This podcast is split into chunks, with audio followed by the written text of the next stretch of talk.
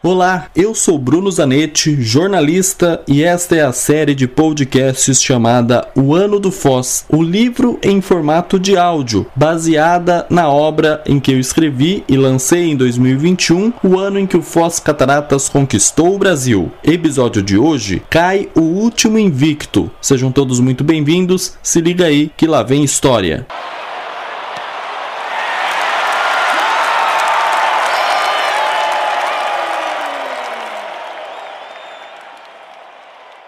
19 de novembro de 2011. Final. Jogo de ida. Estádio Severino Carneiro, em Vitória de Santo Antão, Pernambuco.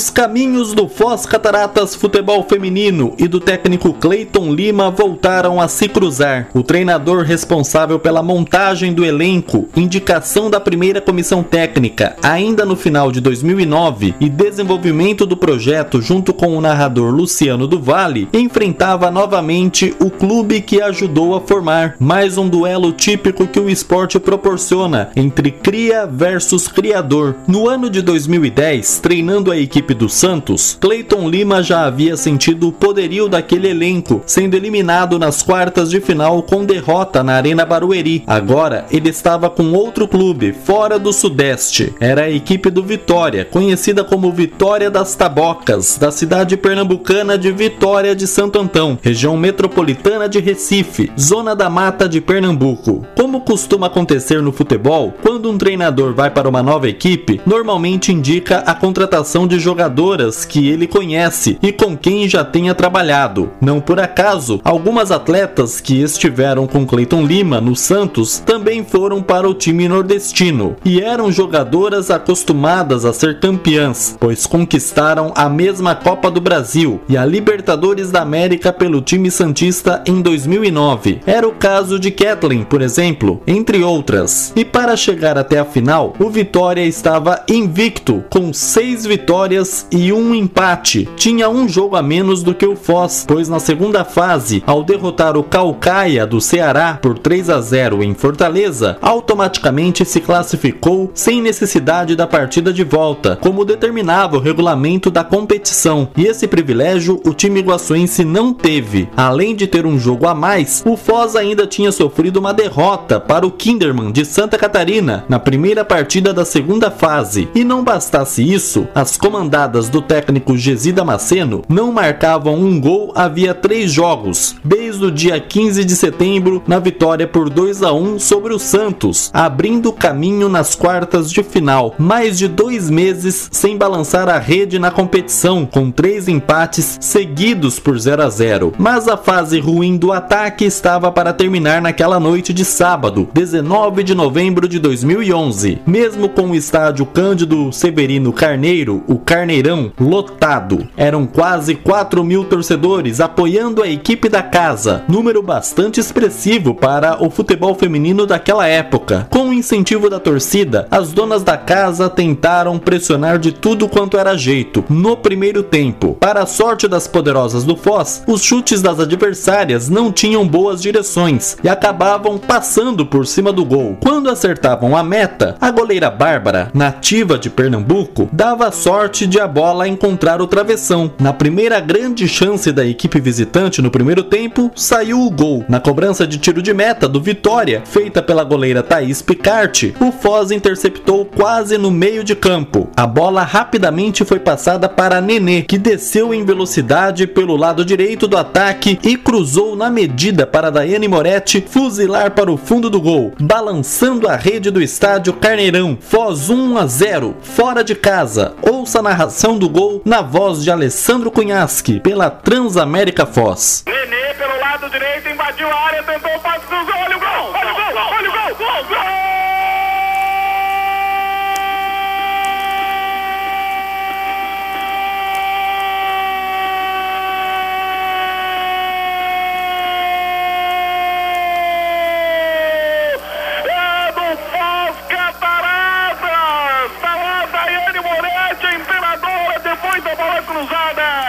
Chegou açucarada na pequena área, só encostar, só mandar pro fundo da rede. Daiane Moretti, a imperadora Calo, estádio Caneirão, abre o placar com 36 minutos jogados na primeira etapa.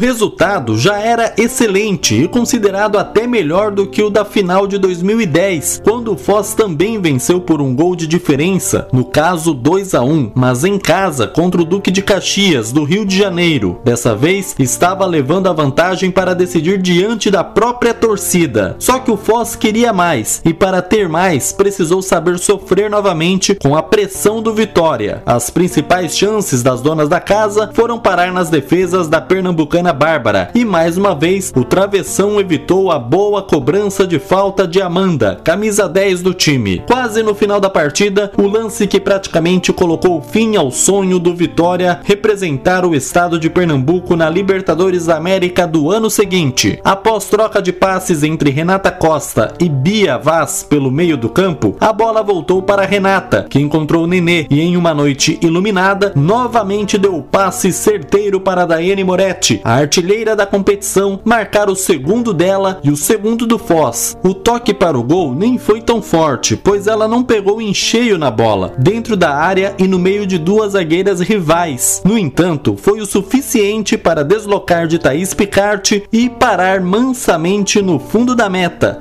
o marcador. Eram 45 minutos do segundo tempo e o torcedor local já deixava cabisbaixo o Carneirão. Do alto da cabine de imprensa, o narrador Alessandro Cunhasque, da Rádio Transamérica Foz, decretava essas palavras. Tira de qualquer maneira o Vitória lá para o campo de ataque. Renata Costa fez domínio, trabalhou curtinho com a Bia. Bia dominou, bota no chão, tenta jogar aqui pelo círculo central, devolveu na Renata Costa, de pé em pé, agora vai. Grande jogada para Nenê. Nenê ali próximo na área, na frente na área, grande passe para Daíra Moleque, vai marcar. Gol! Gol!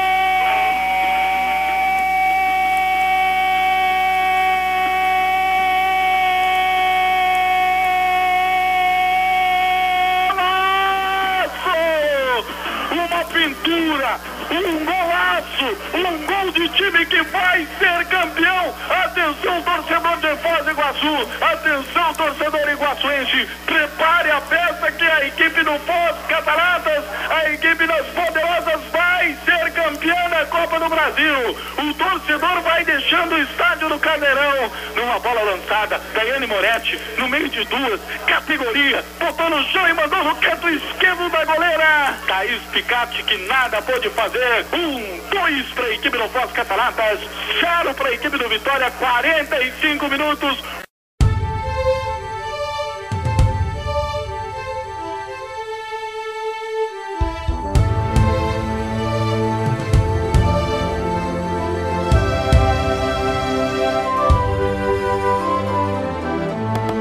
O Foz Cataratas estava com uma mão e meia na taça. As atletas sentiam que seria diferente, não deixariam aquele título escapar. Para serem campeãs, elas até poderiam perder por um gol de diferença, além de jogar pelo empate. Se perdessem por 2 a 0, ainda assim haveria cobranças de pênaltis. O Foz estava invicto no estádio Pedro Basso, assim como o Vitória estava invicto na competição, tendo marcado 22 gols em 8 jogos, sendo 10 desses gols nos dois jogos jogos das quartas de final contra o São Francisco da Bahia, nas goleadas por 6 a 2 em São Francisco do Conde e por 4 a 0 em Pernambuco. Só que diante do Vitória, havia um time igualmente determinado a erguer a taça e que não estava disposto a perdê-la novamente. A equipe da Fronteira estava a um passo da maior consagração em sua curta história. Vamos à ficha técnica do jogo. Resultado: Vitória de Pernambuco 0, Foz Cataratas 2. Data: 19 9 de novembro de 2011. Local: Estádio Severino Carneiro, Carneirão, em Vitória de Santo Antão, Pernambuco. Árbitro: Renan Roberto de Souza, da Paraíba. Assistentes: Maria Trindade, de Alagoas e Elisiane Vidal dos Santos, de Sergipe. Cartões amarelos: Rosiane, do Vitória, Marina Nenê, Bruna Benites e Daiane Moretti, do Foz. Cartão vermelho: Camila, do Vitória de Pernambuco. Gols: Daiane Moretti aos 37 do primeiro tempo e Daiane Moretti aos 45 minutos do segundo tempo. O Vitória jogou com Thaís Picarte, Maria, depois entrou Lili, Zizi, Camila e Amanda, depois entrou Carol, Andiara, depois entrou Patrícia, Cida e Kathleen, Bia, Torum e Taizinha. O técnico Clayton Lima. O Foz Cataratas jogou com Bárbara, Marina, Tayla e Bruna Benites. Paulinha, depois entrou Bruna Miranda, Bia,